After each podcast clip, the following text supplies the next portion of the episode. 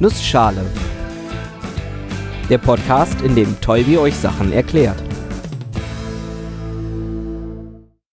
Guten Morgen und willkommen zu einer neuen Episode des Nussschale Podcasts. Heute erkläre ich euch ein bisschen was über Arithmetik. Und weil die Zeit knapp ist, mache ich das in einer Nussschale.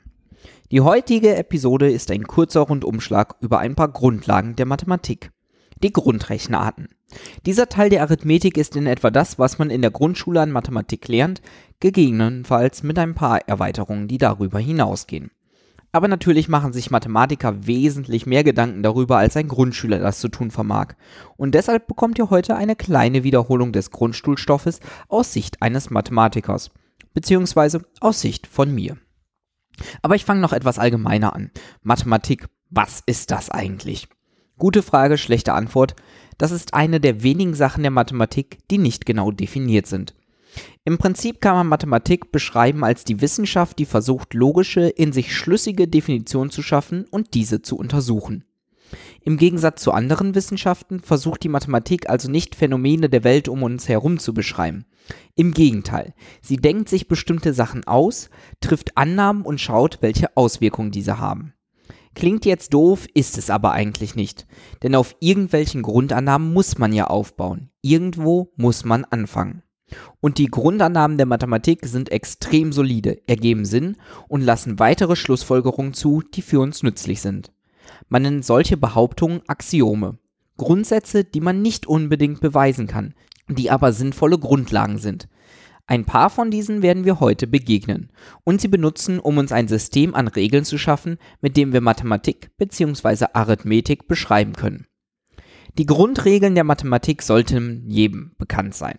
Addition, Subtraktion, Multiplikation und Division oder plus minus mal geteilt. Das sind erstmal irgendwelche Operationen, die in der Mathematik definiert sind, aber natürlich haben sie für uns auch eine echte Bedeutung. Wenn wir uns diese vor Augen halten und genau analysieren, können wir auch hier Axiome erkennen, aus denen wir beispielsweise die Addition herleiten können. Denn worauf basieren Zahlen eigentlich? Auf dem Zählen. Das sagt ja auch schon der Name, Zahlen. Wenn ich etwas zähle, bedeutet das, ich erhöhe meine Zahl für jedes Objekt, das ich zähle, um 1. Wenn ich fünf Äpfel auf dem Tisch habe, zeige ich mit dem Finger auf jeden Apfel und sage dabei 1, 2, 3, 4, 5. Wir haben also Zahlen und diese haben eine bestimmte Reihenfolge. Für jede Zahl ist nämlich genau festgelegt, was ihre Nachfolgerzahl ist. Nach der 1 kommt die 2, nach der 3 die 4 und so weiter. Mathematisch findet sich genau das in dem Piano-Axiom wieder. Diese lauten in etwa in vereinfachter Form, jede Zahl hat genau eine Nachfolgerzahl. Es gibt keine Zahl, deren Nachfolger 0 ist, und haben zwei Zahlen den gleichen Nachfolger, sind sie gleich. Und man nennt diese Zahlen die natürlichen Zahlen. Also alle ganzen Zahlen angefangen bei 0, manchmal auch die Zählzahlen genannt. Diese Regeln, die ich gerade genannt habe, klingen sehr banal, aber sie fallen eigentlich aus dem Nichts. Sie entsprechen zwar unserer Zählweise, aber sind nicht irgendwie beweisbar. Aber sie sind sehr mächtig, denn aus diesen lassen sich viele der arithmetischen Operationen beweisen, sofern man diesen Grundannahmen vertraut. Es gibt auch ein paar andere Axiome zur Beschreibung der natürlichen Zahlen, die oft auf dasselbe rauslaufen. So, jetzt haben wir also auf mathematisch komplizierte Art das Zählen definiert. Wie definieren wir jetzt die Addition? Zum Beispiel die Addition von den zwei beliebigen Zahlen n und m. Kurzer Einschub. Habt ihr euch schon mal gefragt, wann man eigentlich welche Buchstaben an der Stelle von Zahlen in der Mathematik benutzt? Üblicherweise nutzt man X, Y, Z und so weiter, also die letzten Buchstaben im Alphabet für Zahlen, deren Wert wir nicht kennen, für Variablen. A, B und C und so weiter für beliebige Zahlen, die man kennt. Und Buchstaben in der Mitte des Alphabets, zum Beispiel N und M, für natürliche, also ganze positive Zahlen.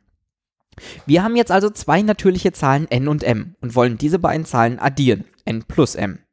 Wie kann man das mit Hilfe der eben beschriebenen Axiome definieren? Also, wie definieren wir, was der Plus-Operator eigentlich tut? Dafür brauchen wir zwei Regeln. Die erste, n plus 0 ist n.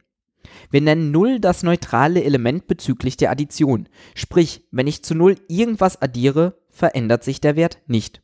Merkt euch das mal, neutrales Element. Die zweite Regel ist etwas komplexer. Der Nachfolger von n plus m ist identisch zu n plus dem Nachfolger von m. Beispiel 5 plus 1. Der Nachfolger von 5 plus 1 ist 7. 5 plus 1 ist ja 6, der Nachfolger also 7. Der zweite Teil der Gleichung war n plus Nachfolger von m, also 5 plus Nachfolger von 1, also 5 plus 2 und auch das ist wieder 7. Und damit der Nachfolger der Zahl, die wir als Summe herausbekommen, nämlich 6. 5 plus Nachfolger von 1 ist das gleiche wie der Nachfolger von 5 plus 1. Und darüber lässt sich die Addition definieren. Puh, ganz schön abgedreht für sowas eigentlich echt Simples, oder? Aber genau das macht die Mathematik aus. Sie macht alles sehr präzise, trifft sinnvolle Grundannahmen und leitet sich daraus schlüssige Regeln ab, die man wiederum benutzen kann, um weiteres zu entdecken. Aber jetzt erspare ich euch weitere Ausflüge in Beweise, Axiome und Definitionen und erkläre euch lieber ein bisschen handfeste Arithmetik. Vielleicht kennt ihr noch ein paar von den Regeln zur Addition aus der Schule, zum Beispiel das Kommutativgesetz oder das Assoziativgesetz. Das erste besagt, dass die Reihenfolge beim Addieren egal ist. Sprich, n plus m ist das gleiche wie m plus n. Und das zweite besagt, dass es bei mehreren Additionen egal ist, in welcher Reihenfolge ich addiere. Ob ich 5 plus 3 plus 1 rechne oder 5 plus 3 plus 1, also ich betone nochmal anders, ob ich 5 plus 3 plus 1 rechne oder 5 plus 3 plus 1, das ist egal. Zusätzlich zu diesen Gesetzen gibt es auch noch zwei besondere Zahlen. Die eine hatten wir bereits, das neutrale Element bezüglich der Addition, die 0. Wenn ich 0 zu etwas addiere, dann verändert sich die Summe nicht. Wenn ich zu etwas 0 addiere, ändert sich die Summe nicht. Die nächste spannende Zahl ist die Inverse. Die Inverse ist die Zahl, die ich zu einer Zahl addieren muss, um das neutrale Element zu erhalten. Sprich, wenn ich eine Zahl habe, welche Zahl muss ich addieren, um 0 zu erhalten? Die Antwort ist simpel, die entsprechende negative Zahl. Bei der 5 ist das beispielsweise die minus 5, denn 5 plus minus 5 ist 0. Damit haben wir gerade unseren Zahlenbereich erweitert, von den positiven Zahlen hin zu den negativen Zahlen. Und damit kommt man dann auch recht schnell zur nächsten Operation, der Subtraktion. Die Subtraktion, also das Minusrechnen, ist quasi die Umkehroperation zur Addition. Die Subtraktion ist wie die Addition nur mit dem Inversen des Elementes. Sprich, 5 minus 3 ist das gleiche wie 5 plus minus 3. Damit ist auch schon fast alles über die Subtraktion gesagt, was es zu wissen gibt. Nochmal zurück zur Addition, die ja auf das Zählen aufbaut. Zählen heißt immer 1 plus 1 plus 1. Das kann ich zusammenfassen als plus 3, wodurch wir zur Addition kommen.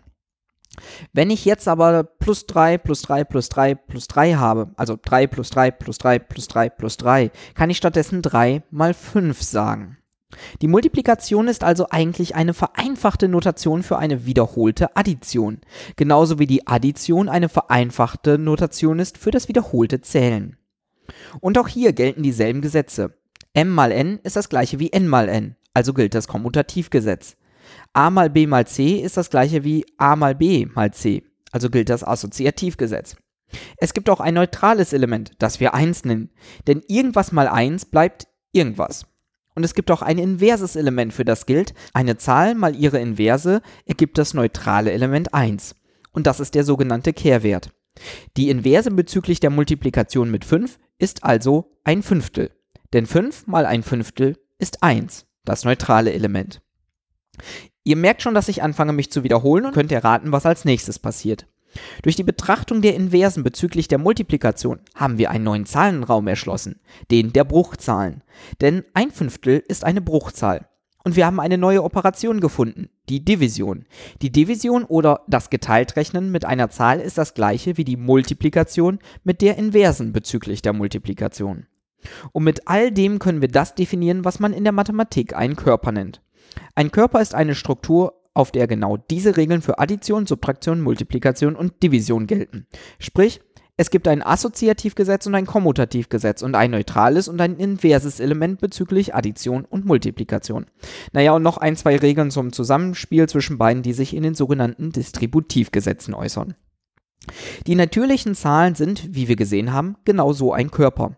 Und sie eröffnen eine Menge weiteres Nachdenken und weiterer Schlussfolgerungen. Man kann zum Beispiel den Schritt von Zählen zu Addition oder von Addition zu Multiplikation auch auf die Multiplikation anwenden und so zur Potenzierung kommen. Und man kann gucken, welche anderen Körper es sonst noch so gibt.